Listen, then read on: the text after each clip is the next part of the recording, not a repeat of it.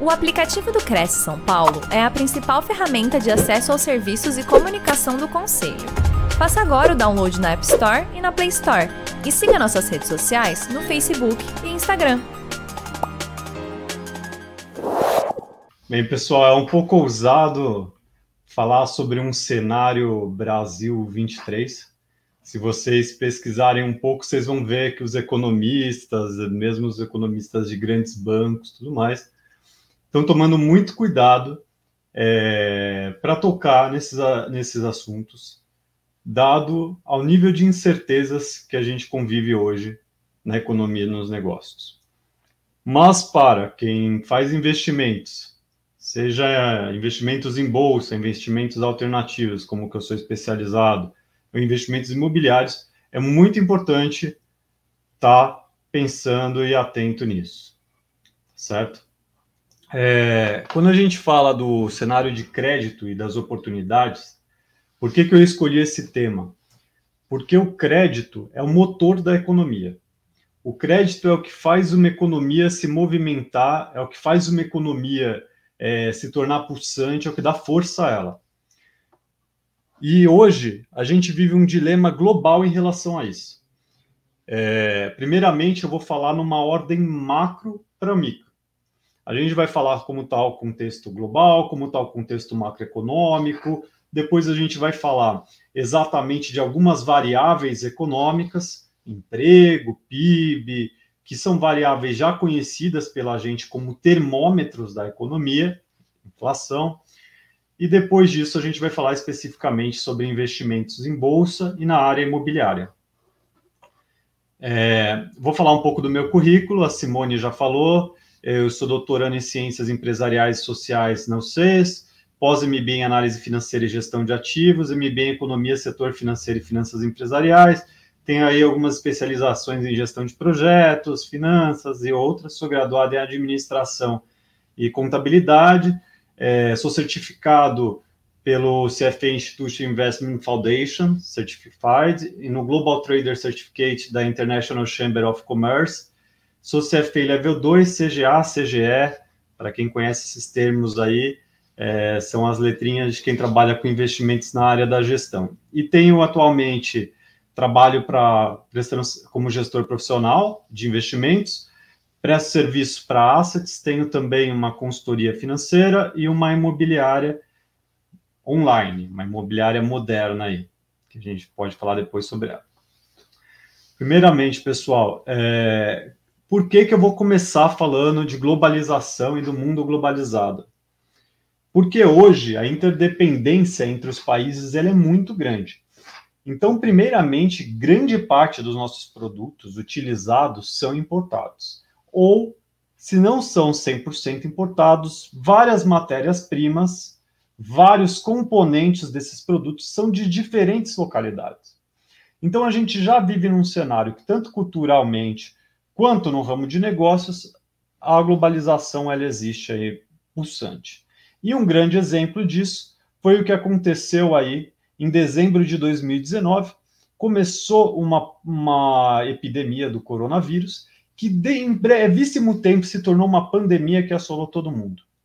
Em compensação, embora a pandemia se alastrou muito rapidamente, a gente tem também que os países se uniram, a tecnologia foi é, agrupada e utilizada em conjunto, a pesquisa e o desenvolvimento foi potencializado e rapidamente a gente surgiu em tempo recorde aí com uma resposta, um, um componente de vacina.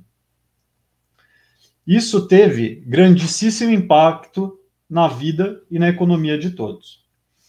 É, não sei se vocês estão acompanhando, mas a pandemia do coronavírus gerou uma grande crise.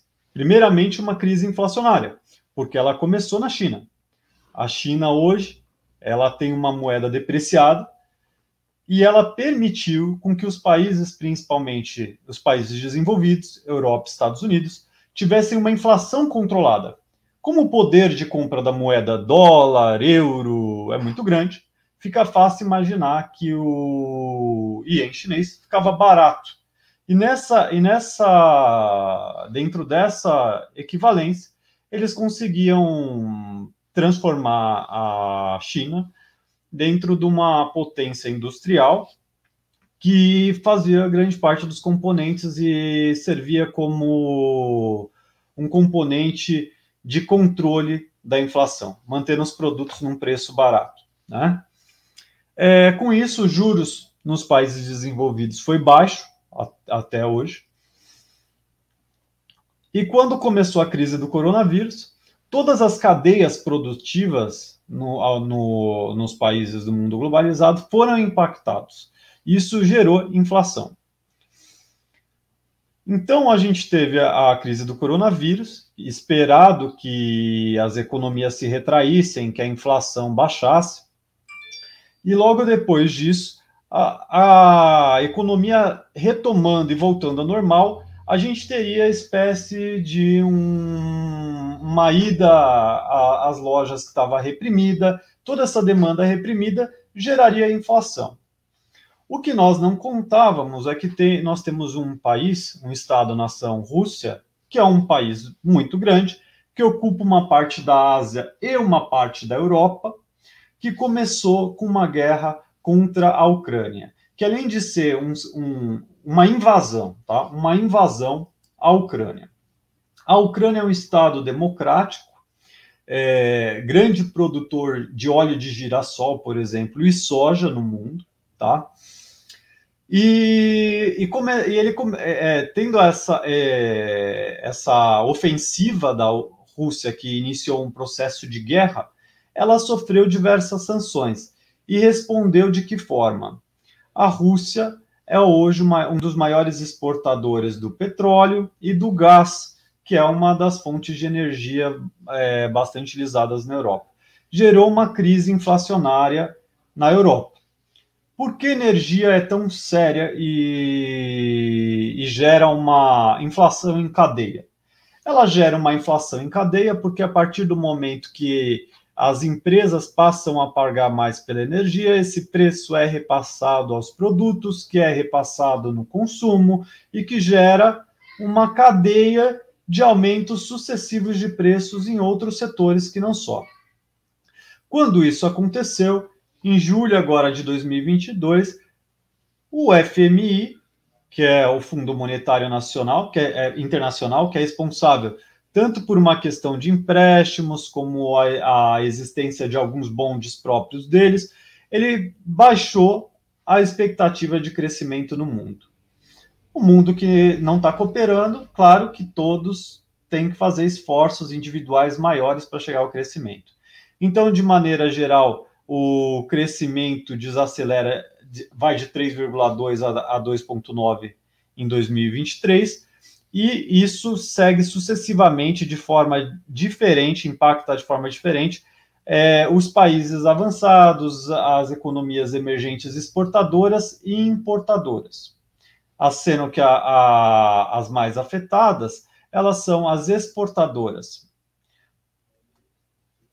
Outro ponto que a gente tem é que a gente teve aí, ou tem uma crise que é um choque de oferta na China, esse choque de oferta também impacta a inflação.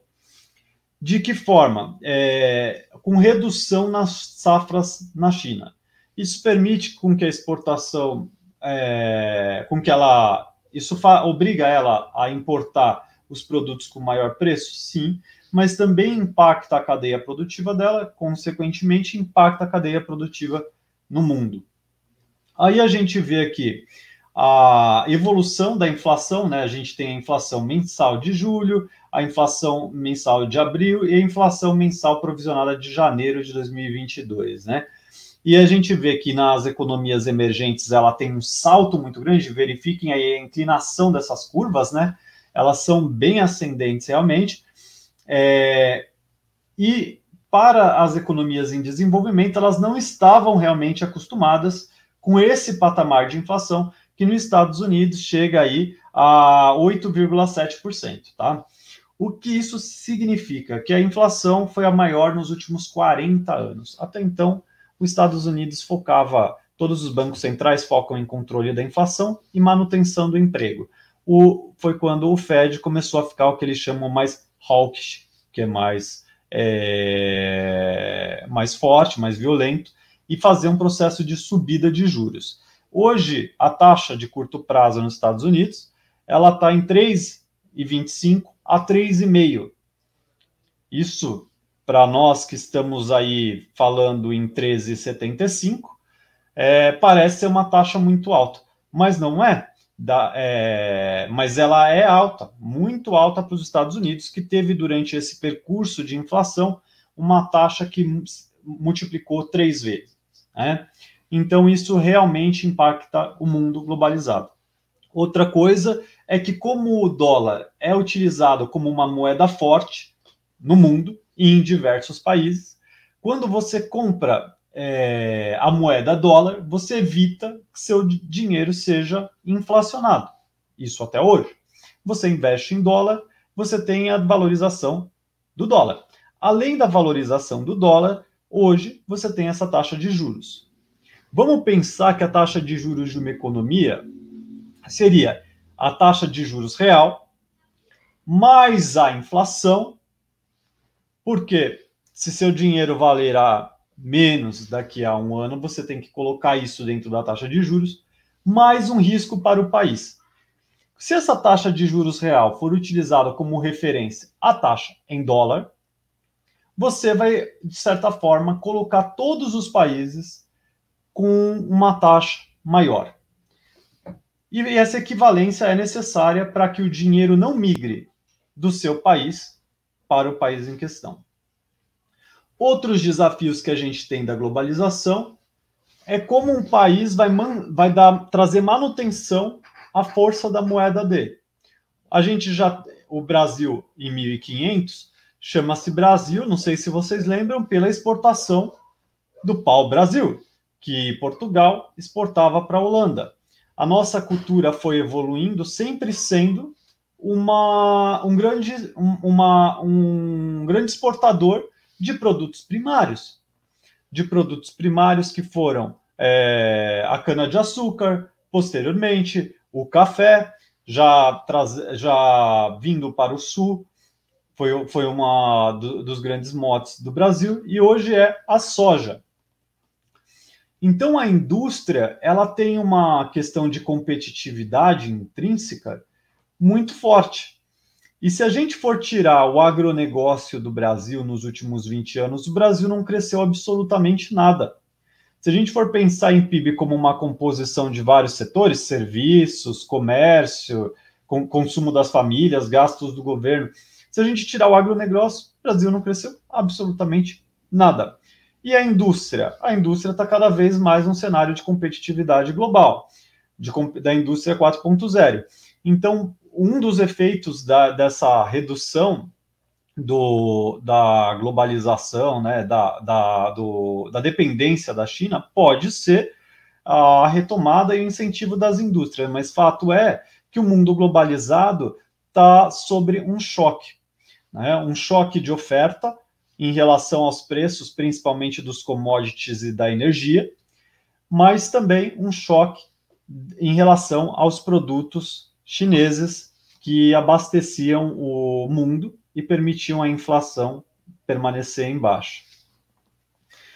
Quando a gente fala em economia, eu vou apelar aqui para uma questão que é o teorema da complexidade, onde existem diversos fatores, não é apenas um, que influencia nas coisas. Então, por exemplo, a taxa de juros ela é aumentada normalmente por um banco central como com o objetivo de estar é, controlando um processo inflacionário de aumento dos preços, que a gente vai discutir aqui o porquê que isso é importante e o que tem a ver com os negócios, tá? É, só que quando um banco central aumenta a taxa de juros, teoricamente a gente está aumentando o prêmio de risco que ele está pagando para uma taxa em dólar, o que possivelmente faça com que você tenha mais entrada de capital e investimentos em dólar. Investimentos esses que podem ser especulação, por causa de taxa de juros, que, por causa de circunstâncias ocasionais. Por exemplo, a Rússia fazia parte do BRICS, não podendo receber investimentos até por causa do sistema SWIFT, tem uma entrada de capital maior no Brasil. Se influencia até mesmo na bolsa, no curto prazo. Mas será que isso significa que o mundo está enxergando o Brasil com estrutura de investimentos positiva? Isso é uma outra questão. Então, num jogo, a gente tem um lado positivo e um lado negativo. E na saída desse capital, ele vai estar apreciado ou vai estar desapreciado em relação à moeda? Então, o aumento da taxa de juros mexe com várias variáveis econômicas que têm efeitos possíveis diferentes. E hoje, o que a gente vive num cenário global e num cenário de Brasil é um conjunto de incertezas. E incertezas ficam marcadas no preço. Se você não sabe ou não se você pode é, confiar em alguém, dificilmente você vai investir. Se você não sabe se você vai investir em dólar e depois você vai tirar a sua moeda, o seu dinheiro valendo menos, a sua, a sua dificuldade de investir é muito maior do que se você souber o que vai acontecer, num cenário que você pode fazer previsões. Então, o Brasil tem um acúmulo de incertezas. Uma delas, por exemplo, é a incerteza política, que agora, em outubro, nós elegeremos algum novo um, algum candidato para governar a presidência do Brasil. Aí a gente está falando de inflação, né? Eu vou pegar o, a inflação que a gente teve em 2021, foi 10%, tá? E se a gente está falando de IPCA, ela é utilizada só, só para gravar uma questão de impacto que eu estou tentando traduzir para vocês. É, o índice, o IPCA o índice de preços do consumidor amplo, e ele utiliza uma cesta de bens de quem recebe de 1 até 40 salários mínimos, tá? Mas eu quero lembrar os senhores que 1% da população apenas recebe acima de 28 mil reais por mês, como renda, tá? Só como equivalente. 5% recebe acima de 10 mil. É, 10% recebe acima de 5.400. 80% recebe abaixo de 3.400. E 60% recebe abaixo de 1.800. Então, o impacto que essa cesta de bens, que vamos chamar aqui de alimentos, por exemplo, que é onde ela é maior capturada, tem para um rico e para um pobre é completamente diferente. Porque os gastos com alimento numa pessoa é, da classe A, que é 1% da população, é sem dúvida muito menor proporcionalmente do que os gastos de um pobre. Aí aqui a gente está pegando nos Estados Unidos, onde você tem uma questão doméstica é, relacionada aí à safra, a várias questões que impactam na inflação, e até o crescimento da economia, o desemprego que lá está baixo, a economia está de fato retomando, e você tem impacto global, que são todas as questões que a gente falou agora. É, é, desaceleração chinesa, a guerra contra a Ucrânia, a retomada da China ainda está devagar, e ela ser um grande fornecedor de produtos né, e de componentes. E esse impacto global, ele é, no, no, na América Latina, ele é cinco, são os cinco maiores países da, da América Latina, é, ela é, tem muito mais uma relação global do que situacional dos países, ou seja, eles não estão crescendo e não é por isso que está havendo inflação. Em 2021, todos nós sabíamos que estávamos com a pandemia, ainda assim nós tivemos uma inflação o IPCA, de 10%. Para quem é da área imobiliária, o INCC foi muito maior. O índice da construção civil foi acima de 11%. O IGPM foi muito maior, que é o que regula os contratos de aluguéis. Foi acima de 20%. O IPCA nos últimos 12 meses está em 10%. E no ano, se a gente fosse considerar até o mês, até o final de julho, foi 4,83. Qual que é a questão aqui? Porque o, os economistas estão tão impressionados de ser 4,83. Vamos lembrar que a meta desse ano é que a inflação ficasse em 3,5%. E em junho ela estava 0,60 maior, então ela já estava em 5,40, com metade do ano por vir. Acontece que em julho, 60 dias aproximadamente antes das eleições, houve uma redução nos preços dos componentes, uma isenção através do decreto presidencial nos preços do petróleo.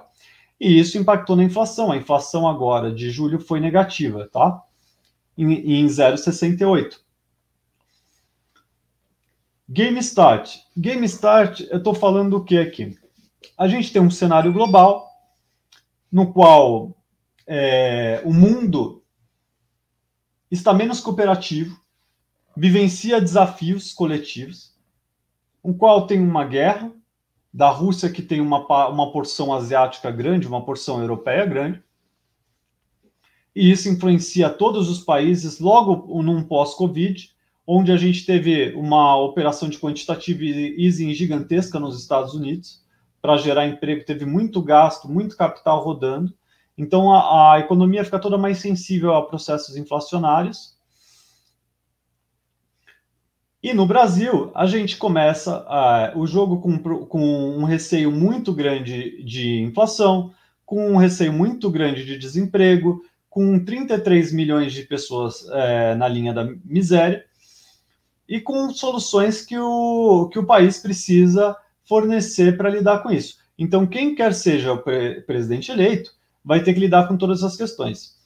Lembrando também que foi autorizado para que em dezembro, excepcionalmente, o teto dos gastos seja rompido e tenha um gasto de aproximadamente 42 bilhões de reais para fornecer um aumento aí no, no Bolsa Família, Renda Brasil, tudo mais, como uma alternativa para lidar com os números de miseráveis. Então, isso, claro, tem um efeito imediato importante, mas tem um efeito também nas contas públicas, porque são 42 bilhões de reais em dezembro e a oposição e todos os políticos nossos, que são, de certa forma, têm um certo grau de populismo, já, já, já prevêem que isso persista pelos próximos 12 anos como um remédio aí para as questões. Qual, é, qual, qual que é a questão que tem por trás do endividamento público? O, o endividamento público, que aconteceu não só no Brasil, mas em vários mercados e países, ele gera, o, ele gera uma sensibilidade maior do país. Por exemplo, se você já tem dívida, se você tem pouco capital, quando você vai pegar um valor emprestado, os seus juros aumenta. É mais difícil você captar é, dinheiro, isso é mais caro. Então, um dos componentes de uma taxa do risco Brasil é o tipo de endividamento e se existe saúde fiscal para pagar as contas públicas e principalmente para, é, para permitir que uma para permitir que, as, que o país invista no que de fato é necessário fazer de investimento. Então, para falar um pouco da, do impacto da inflação, o salário mínimo em 2020 era 1.100, agora está 1.212 reais. Né? Vamos imaginar aí que 60% das pessoas vivem com um valor abaixo do, do, de 1.800, então podemos imaginar um salário mínimo. Como é que uma família pagaria, por exemplo, aluguel, alimentação, tudo mais? Elas ficam num, num estado de vulnerabilidade muito grande, né? Com, com 10,6 milhões de desempregados, isso porque a gente teve uma redução grande. Lembrando que essa estatística de desempregados são as pessoas que estão buscando trabalho formal, não as pessoas que é, começaram uma iniciativa própria, tudo isso. Então, a taxa de juros que uma economia paga está associada ao controle da inflação, porque os bancos centrais são obrigados a aumentar a taxa de juros para desincentivar o consumo, desincentivando o consumo, reduzir a inflação, porque ela afeta quase que exclusivamente, de forma mais cruel, os mais pobres. Aí a gente tem as inflações para o crescimento global. É, é, o World Economy Outlook é do, do, do FMI. Tá? Nas, nas economias mais avançadas, o crescimento vai ser pequeno, 1,4%. Lembrando que, se a gente for pegar os Estados Unidos, por exemplo, 11 vezes o PIB do Brasil, ele tem um caráter diferente. Então, quando, quando um país é, desenvolvido cresce, tem um caráter diferente. Não é que ele cresceu menos, muitas vezes, é que ele cresceu, a variação dele é menor. É, a economia global cresceria 2,9% e as economias emergentes cresceriam mais, na casa de 3,9%, sendo que o Brasil, segundo o FMI, seria um dos que cresceria menos nessa relação. Tá? É, e aqui está falando um pouco do que é esperado. Para 2022, o FMI espera que tenha um crescimento de 1,7% no Brasil. Lembrando que a gente teve em 2015 queda de 3,8%, em 2016 queda de 3,3%, Então esse crescimento ele, ele é posterior. A base desse número ela vai ela vai conforme, conforme tem quedas ela cai. Então se você pegar um período diferente para ver essa variação você vai ter compreensões diferentes. Por exemplo, a Coreia do Sul que fez um incentivo grande na, nas empresas, nas indústrias e na produtividade, na educação, nos últimos 20 anos ela cresceu 400 414%, não me lembro exatamente. E o Brasil, nos últimos 20 anos, cresceu 5%, contando o agronegócio nosso, que é muito forte, tá? Aqui eu peguei um panorama é, de 2020, tá? 2020 a gente teve a taxa Selic em 2%. Não sei se vocês lembram disso, ah, foi com uma reunião do, do Copom no, em dezembro, dezembro de 2020, tá? E ela era do 252 base points menor do que a inflação, né? Então, os juros que o Banco Central tá, estaria pagando, se real, os juros reais, estaria negativo no Brasil. E a questão aí é que o Brasil, a argumentação que estava tendo é que é estava sendo realizado é, propostas sendo aprovadas na Câmara, tudo mais, medidas econômicas que estavam reduzindo o endividamento do país e deixariam um país mais livre para um crescimento. Então ele teria que pagar juros menores. E aqui era, era é, classicamente uma política monetária expansionista, que visava o crescimento dos países, diferente de hoje, que visa com que o PIB não cresça, com que a economia não cresça, para que a inflação seja controlada.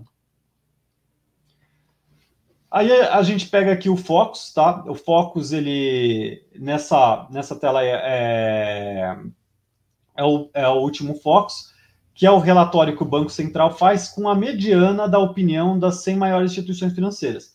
A expectativa é que o IPCA termine o ano de 2022 em 6,70, que é acima da meta. A meta para 2020 é 3,5%. Termine 2023 também acima da meta e que a Selic seja em 13,75 em 2022, caindo para 2023 em 11%. Eu vou mostrar para vocês aqui, opa, só por curiosidade, é, vou mostrar para vocês o, um controle aqui que eu faço do IPCA no ano de 2020, semana a semana, tá? Só para vocês terem uma ideia da variação que teve nesse relatório Focus nas 52 semanas, tá? 13 e 55 foi na 52ª semana. Vou dividir esse por esse. 51ª semana, tá, pessoal? Desculpa. E na quarta aqui. Olha aí a variação. Né? 295% de variação. A gente teria que tirar um aqui. É muito grande, né, pessoal? É muito grande. Isso, isso tem um significado claro, nítido, que é que essas expectativas elas vão oscilando e que a, o processo inflacionário brasileiro, que não é novo, foi pior do que esperado, tá? Então, esses juros aí de 2% foi um juros muito hipotético. Por essas questões, tem pessoas falando de crise global, tudo mais. O que não é de todo verdade para a situação do Brasil. Mas voltando para o time de futebol lá, a gente tem fatores positivos e fatores negativos, tá? Que eu vou explicar um pouco até relativizando a nossa preocupação com o cenário político.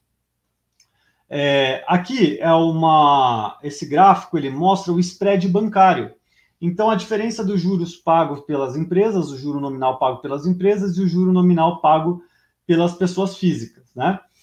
E os juros médio no Brasil. A gente pode ver que essas taxas são grandes, elas variam bastante, tá? Só que elas variam em relação ao inadimplemento, ao emprego, com uma, uma série de outras coisas.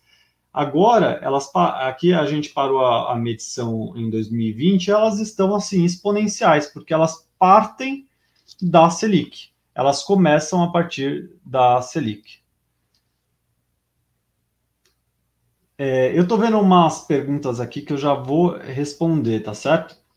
É, aí o spread tem uma composição aí, que é a margem líquida de crédito, que é o lucro do banco, a probabilidade de inadimplência, que o banco não quer perder esse dinheiro, então ele coloca na média dentro do fluxo de todos os contratos dele, mais a taxa de captação, quanto ele capta, quanto ele paga para ter. Ok, ok, a Simone falou para deixar para o final essas respostas. E aí eu coloquei dentro de um cenário desse, o que é possível, é, onde as pessoas, onde, onde elas vão ter mais segurança, o que elas vão buscar, é, o que é melhor em termos de investimento, né? Então, se a gente tem um INCC alto, os preços dos imóveis novos sobem. Com isso, os preços também sobem, mas a renda bruta ainda vai levar um tempo dentro de um cenário recessivo. E as, as projeções, se a gente voltar aqui, são recessivas. O PIB em 2023 é 0,37%, ou seja, anda de lado o país. E segundo a curva de Phillips, aí a gente vê uma. O PIB teria que crescer acima do PIB potencial em certo ponto para que houvesse geração de emprego. E a retomada do emprego tem relação direta com a renda bruta, que, são, que são, é um fator grande associado aí a consumo, associado também às expectativas de consumo da população e de investimentos. Se a gente for pegar um cenário que provavelmente anda de lado, quais são as oportunidades que a gente tem? De novo, a inflação alta aumenta os custos da construção os custos da construção faz com que os, os imóveis novos aumentem o preço. Se a renda das pessoas não está exatamente acompanhando os preços, onde é que vão surgir boas oportunidades? Os imóveis de terceiros têm duas características. Primeiro, o contrato médio de aluguel é em média 30 meses. Se as pessoas não comprarem porque os juros está alto, isso vai diminuir a demanda por imóveis. O que pode criar um contraste que quem tiver necessidade de vender imóveis nesse momento vai ter aí, se a pessoa estiver precisando de dinheiro e tiver com o capital todo imobilizado, ela vai acabar sendo obrigada a reduzir os preços. Oportunidades surgem nesse contexto.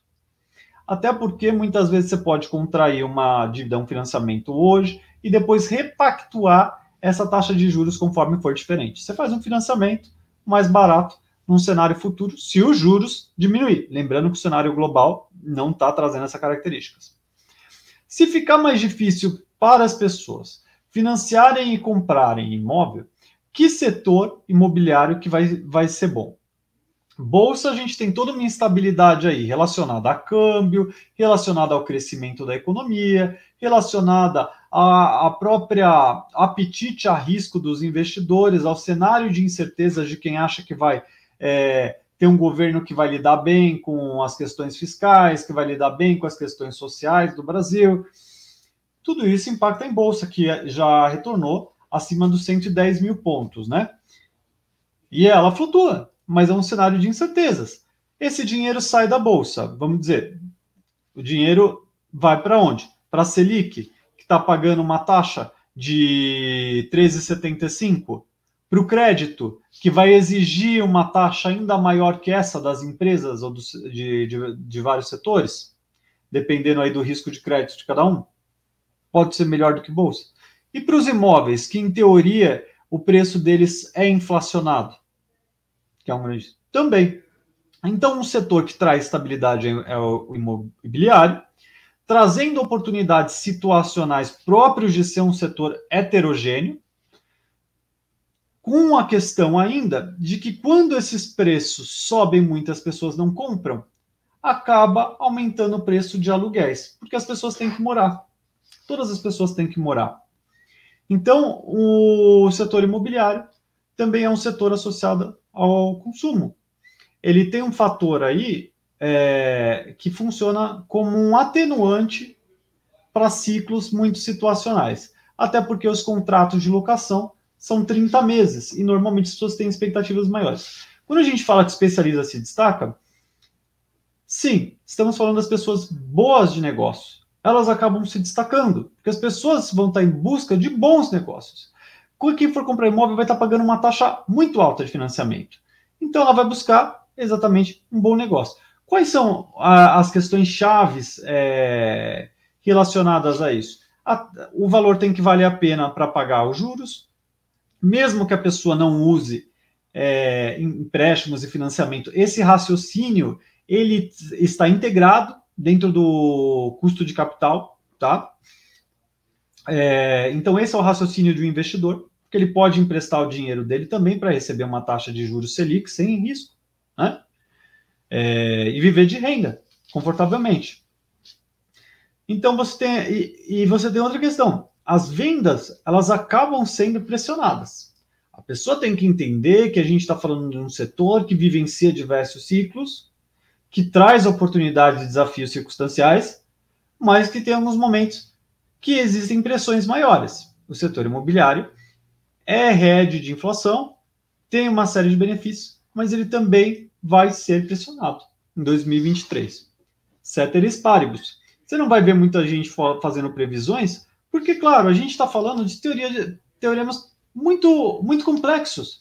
E muitas coisas podem acontecer nas expectativas, nas ideias de negócios, nos próprios juros americanos, na questão da guerra da Ucrânia, que a gente não sabe exatamente como vai reagir. Tá?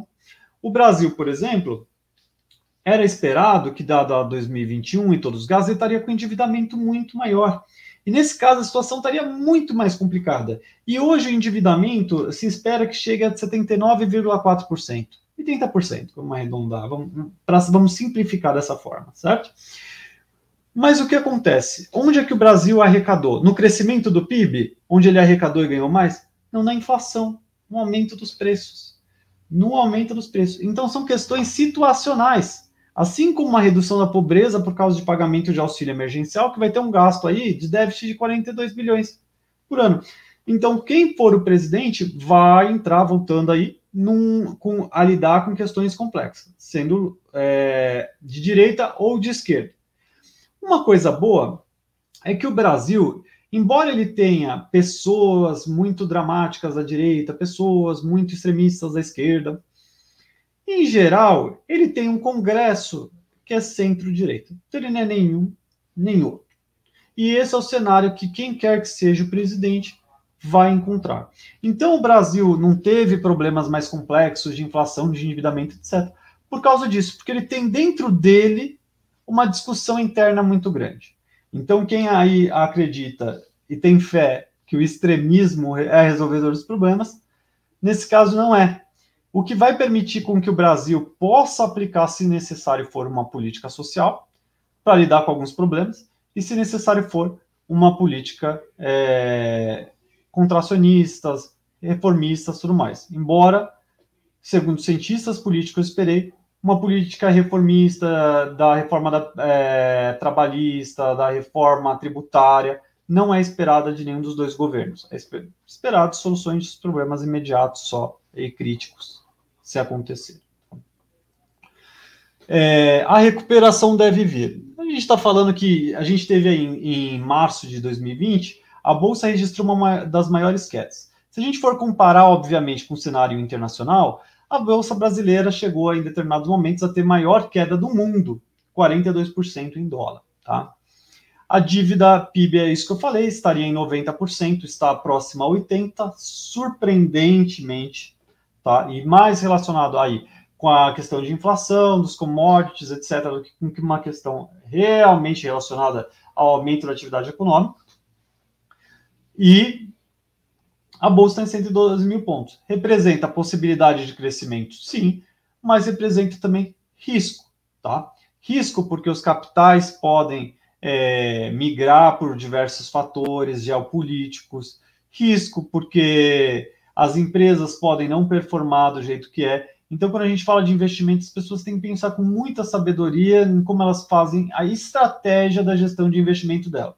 Muitas vezes elas pensam só em capturar uma possível alta quando fala de bolsa, e elas esquecem que, primeiramente, elas têm que estar com a situação financeira delas tranquila, estável, com fluxo de investimentos que seja relacionado a uma estratégia de vida, da família, e não apenas da, de uma possibilidade de ganho ou, ou perda, tá? Porque existem os dois.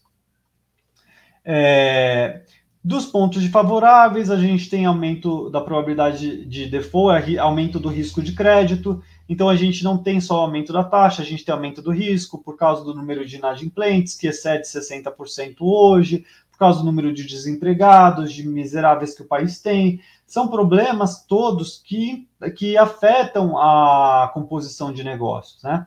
O aumento da, da taxa de captação das empresas, a gente tem uma Selic muito já alta, isso interfere muito nos reinvestimentos, uma empresa que não investe, como é que ela faz em relação a, a novas contratações, o aumento da taxa, é, a desvalorização dos ativos imobilizados, imobilizados da empresa, então, as empresas, às vezes, elas enfrentam nesses momentos de crise, baixa de liquidez, essas questões de, de necessidade de caixas extremas, isso coloca elas dentro de uma vulnerabilidade maior, aumenta o risco de liquidez delas. O setor imobiliário não comercial sofreu também muita influência também dos hábitos de consumo, do home office, de tudo isso. Existe, existe muita renegociação de aluguéis devido à alta do IGPM, é, então, o, a inflação não foi possível passar, de, de certa forma, 100% dela. A compra de oportunidades é nesses cenários onde você tem vacância aumentada, tudo mais, você tem oportunidade de investir no setor e aumento no prêmio da liquidez, a gente está falando, é redundante, é repetir. Troca de mão de empresas. Empresas em dificuldades também, muitas vezes, elas acabam indo para um gerenciamento mais específico, para gestões profissionais ou de fundos de investimentos, que por ter uma facilidade de acesso a capital maior, de acesso a tecnologias científicas e de negócios maiores, elas acabam sendo valorizadas e se tornando empresas mais eficientes. E a possibilidade de gestão profissional que vem quando isso acontece também. Aí eu coloco os contatos da imobiliária, para quem for corretor de imóveis e estiver pensando em trabalhar numa de forma mais tecnológica, com atendimento online, que se sinta à vontade em seguir, em se comunicar com a gente, será uma grande honra também. É... Parabéns aí pelo dia do corretor, a todos os corretores. E agora acho que a gente começa a falar um pouco das dúvidas, né? É, as perguntas que colocaram aqui, para ver Vamos lá, muito bom, Fábio. Nós temos vários comentários, o pessoal está participando bastante. Eu fiz um resumo e coloquei aqui um pouquinho de, é, de algumas perguntas para a gente ir, é, ir buscando mais esse seu conhecimento aí dentro dessa. Por exemplo, eu pesquisei aqui, né? Que é importante a gente focar os cinco Cs do crédito, que fala que são o caráter, né, o comportamento da empresa, as condições, a capacidade, o capital e o efeito aí, o colateral. Nessas cinco palavrinhas, como é que a gente pode, assim, no beabá, para o pro profissional ou para quem vai fazer um investimento, como é que ele tem que enxergar esses cinco Cs é, do crédito dele? A gente falou de fatores exógenos relacionados ao crédito, né? Taxa de juros, tudo que está associado à economia. Quando a gente fala de caráter, a gente fala de um devedor que é contumaz ou de um pagador que é contumaz. E quando você faz negócio, às vezes, é, com, com, uma pessoa que tem alta probabilidade, que não gosta de estar endividada, mesmo numa situação de crise, ela consegue fazer o pagamento de você. E em contrapartida, se você fala com, falando de empresas, com o empresário que está acostumado a pegar crédito e, e utilizar esse crédito para giro da empresa, ou até para pagamento de prolabores, etc., ele, a preocupação dele no adimplemento vai ser muito menor. Então, o caráter e o histórico ele é sempre analisado quando a gente vê uma empresa ou um indivíduo também. Quando a gente fala de condições, aí a gente está falando relativo a, a, as condições patrimoniais da empresa. Então, é, se ela possui dinheiro, se ela não possui, se ela tem recebíveis, se ela, é, se ela tem probabilidade de receber alguma coisa ou não, qual já é o nível de endividamento dela, é, todas essas condições, qual é o resultado operacional dela, influenciam na probabilidade de pagamento ou de não pagamento. Quando a gente fala da capacidade dela, é a capacidade de geração de caixa, a capacidade de absorção de dívida, a gente está falando do lucro operacional dela o quanto ela pode é, receber. E também, perdão, vou voltar para condições. Condições é que normalmente a gente fala em inglês isso, seria covenants. Covenants são é, condições do contrato. Então, por exemplo, se ela tem uma data para pagar, se ela tem um juros muito maior no caso de inadimplemento, porque, porque isso interfere no risco que o investidor corre. Se ele faz um financiamento para você ou para uma empresa, e se ela não pagar, ela vai ter que pagar um juros astronômico, para ele ele se sente mais confortável, ele sabe que ele vai ter um recebível maior. A capacidade, aí sim, a situação patrimonial da empresa a capacidade dela de gerar crédito, de gerar um lucro operacional, de pagar as despesas dela, o resultado operacional dela e a capacidade de pagamento que ela tem, mensal, anual e por aí vai. O capital é a situação patrimonial dela, é o quanto ela possui de ativos imobiliários, de ativos líquidos, quanto tempo ela demoraria para estar tá fazendo esse pagamento ou não. Se ela não tem nada, por exemplo, é uma situação muito diferente de uma empresa que ela é, é, sólida e possui, possui bens que excedem aquele financiamento, aquele empréstimo de forma importante. E o colateral é a garantia que ela coloca. Muitas vezes ela coloca um bem é, imóvel em uma condição, estou falando como um fundo de investimento, em uma condição de um preço abaixo do mercado, isso interfere na taxa dela, isso interfere no apetite do investidor a estar tá, a tá aceitando esse risco, né? Então, esses são os cinco Cs do crédito. Claro que isso tem muito a ver com a situação da empresa e com o histórico dela, né? Perfeito. E dos sócios. Muito bom. E você falou da prática do ESG, né, que é ambiental, sócio, social e de governança, é, já são bem vistos, isso já é muito bem visto no mercado, como você colocou, né? E você acredita que organizações se tornam mais sustentáveis com essa prática e conseguem talvez transferir esse valor, um valor talvez mais adequado também para o para o para quem tem interesse no produto ou não? Ou se torna mais caro? A teoria administrativa ela segue evoluindo, né? E o ESG hoje é uma preocupação de como a empresa interage com a sociedade, com o meio ambiente, com a governança. Então a gente pode ver por um, uma perspectiva de responsabilidade, mas a gente pode ver também por uma perspectiva de interação. Como ela lida com os stakeholders dela. E, por exemplo, a parte de governança já é muito falado, é, até quando a gente fala de ativos líquidos, de bolsa.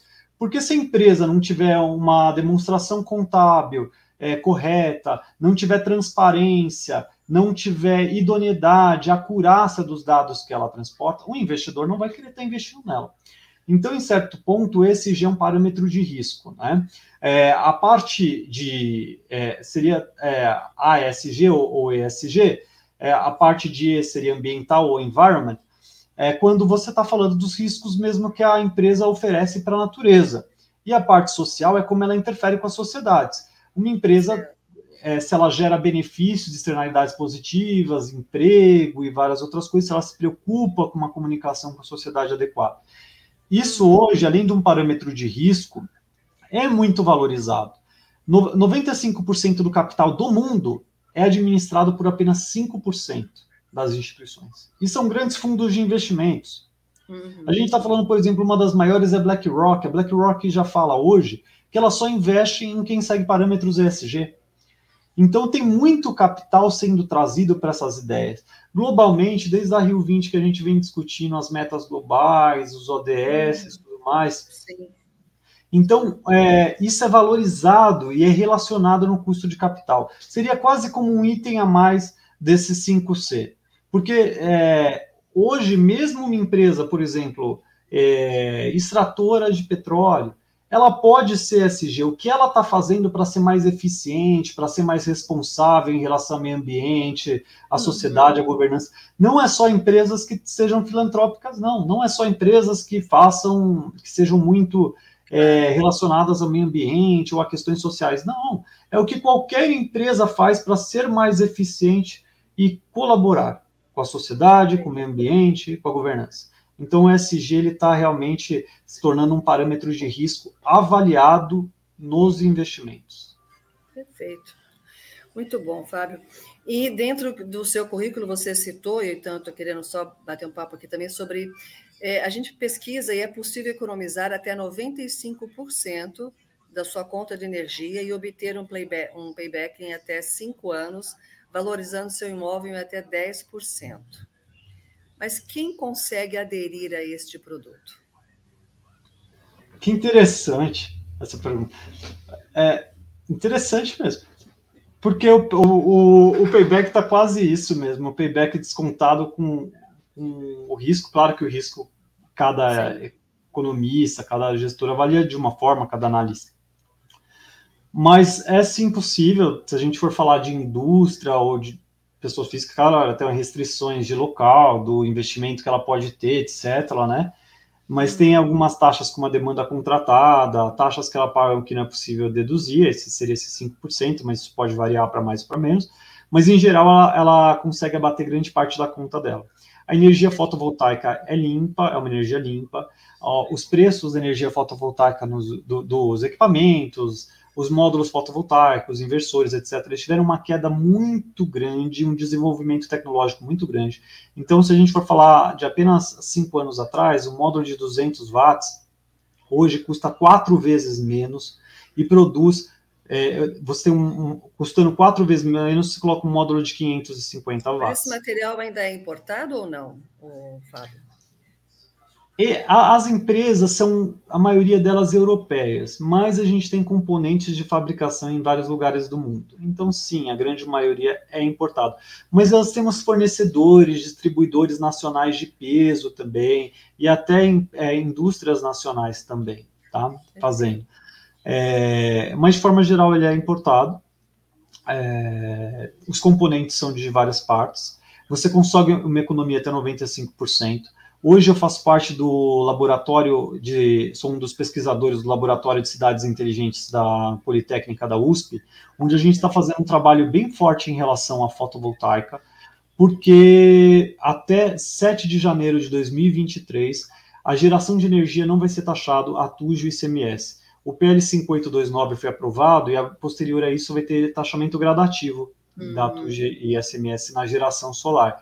Então hoje está sendo um investimento é, que necessita que seja implementado rapidamente e que está sendo muito discutido por causa desses fatores que a gente falou aí. Além do custo da energia, ter uma perspectiva de que em 2030, caso seja feito os melhoramentos planejados, segundo o EPE, tá?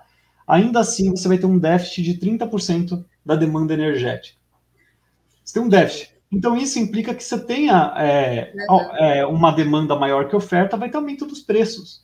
O EPE previsiona uma inflação de 9% ao ano para a energia. Energia. Né? energia é um grande custo da indústria, é um grande custo de diversos setores. Então, sim, sim. tem sido um investimento para se olhar assim. Que bom. E que possa cada vez mais ser acessível, então, também, né, Fábio, para a gente poder ter isso aí em todas as comunidades, enfim, em todos os bairros, trabalhar com ecobairro também, né? A gente poder fazer isso na sua cidade, né? Cada um dentro do seu município, talvez, enfim.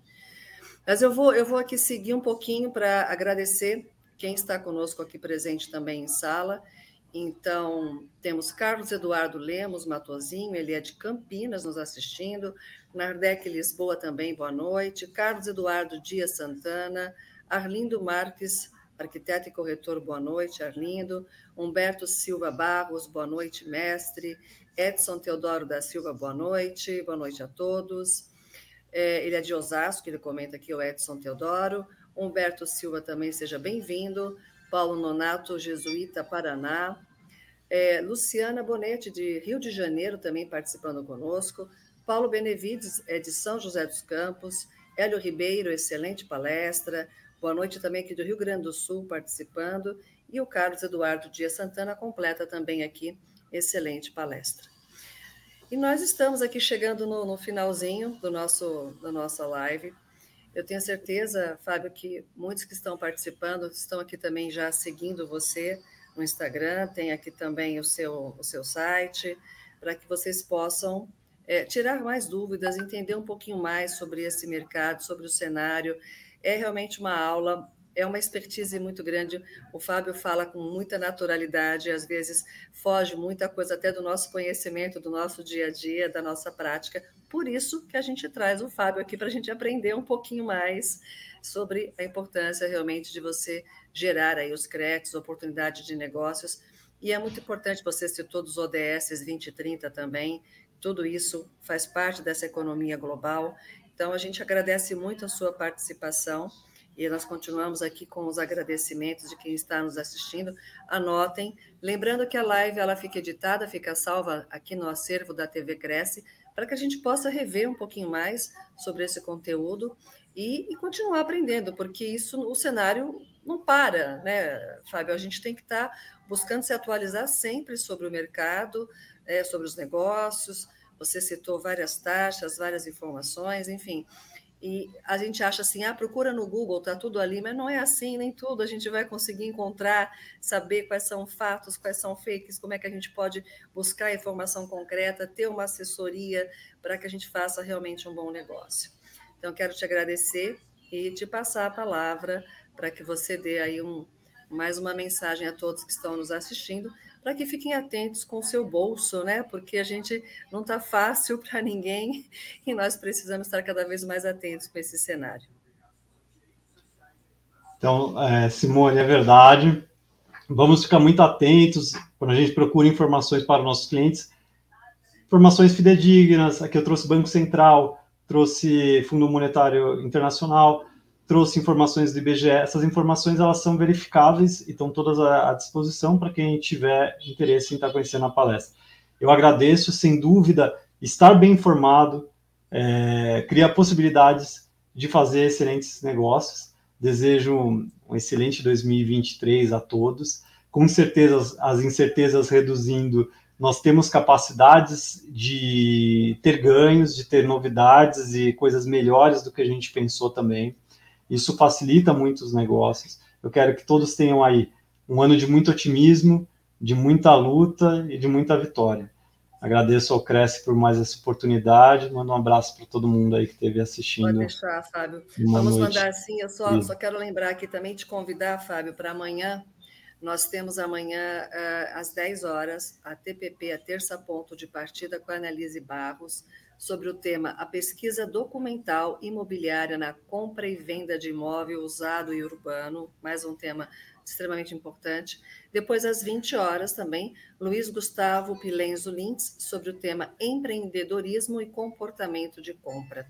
Está muito atrelado, né, Fábio? Está tudo sempre uh, buscando ali você documentação imobiliária, compra e venda, imóvel usado, imóvel urbano, né, o empreendedorismo. Então, isso são, são aulas contínuas. Eu acho que é uma, é uma cadeia aí que a gente precisa se alimentar dessas informações, está muito preparado. Tua aula foi maravilhosa. Amanhã, então, 10 e às 20, a gente espera que todos vocês possam nos acompanhar também. Fica o convite para você, Fábio. Você já se despediu dando um bom 2023, porque a gente já está aí praticamente setembro, né? E, e a gente, uhum. mas a gente sempre conta com a sua presença aqui, tá? Por favor. Grande abraço, muito obrigado. Obrigado ao pessoal da Partners que estava aqui também, ao Elinho, que eu vi, a todo mundo. Um grande abraço a todos, pessoal. Tenham uma excelente noite aí. Fiquem com Deus. Boa noite a todos, então, e até amanhã. Obrigada, Fábio. Boa noite a todos.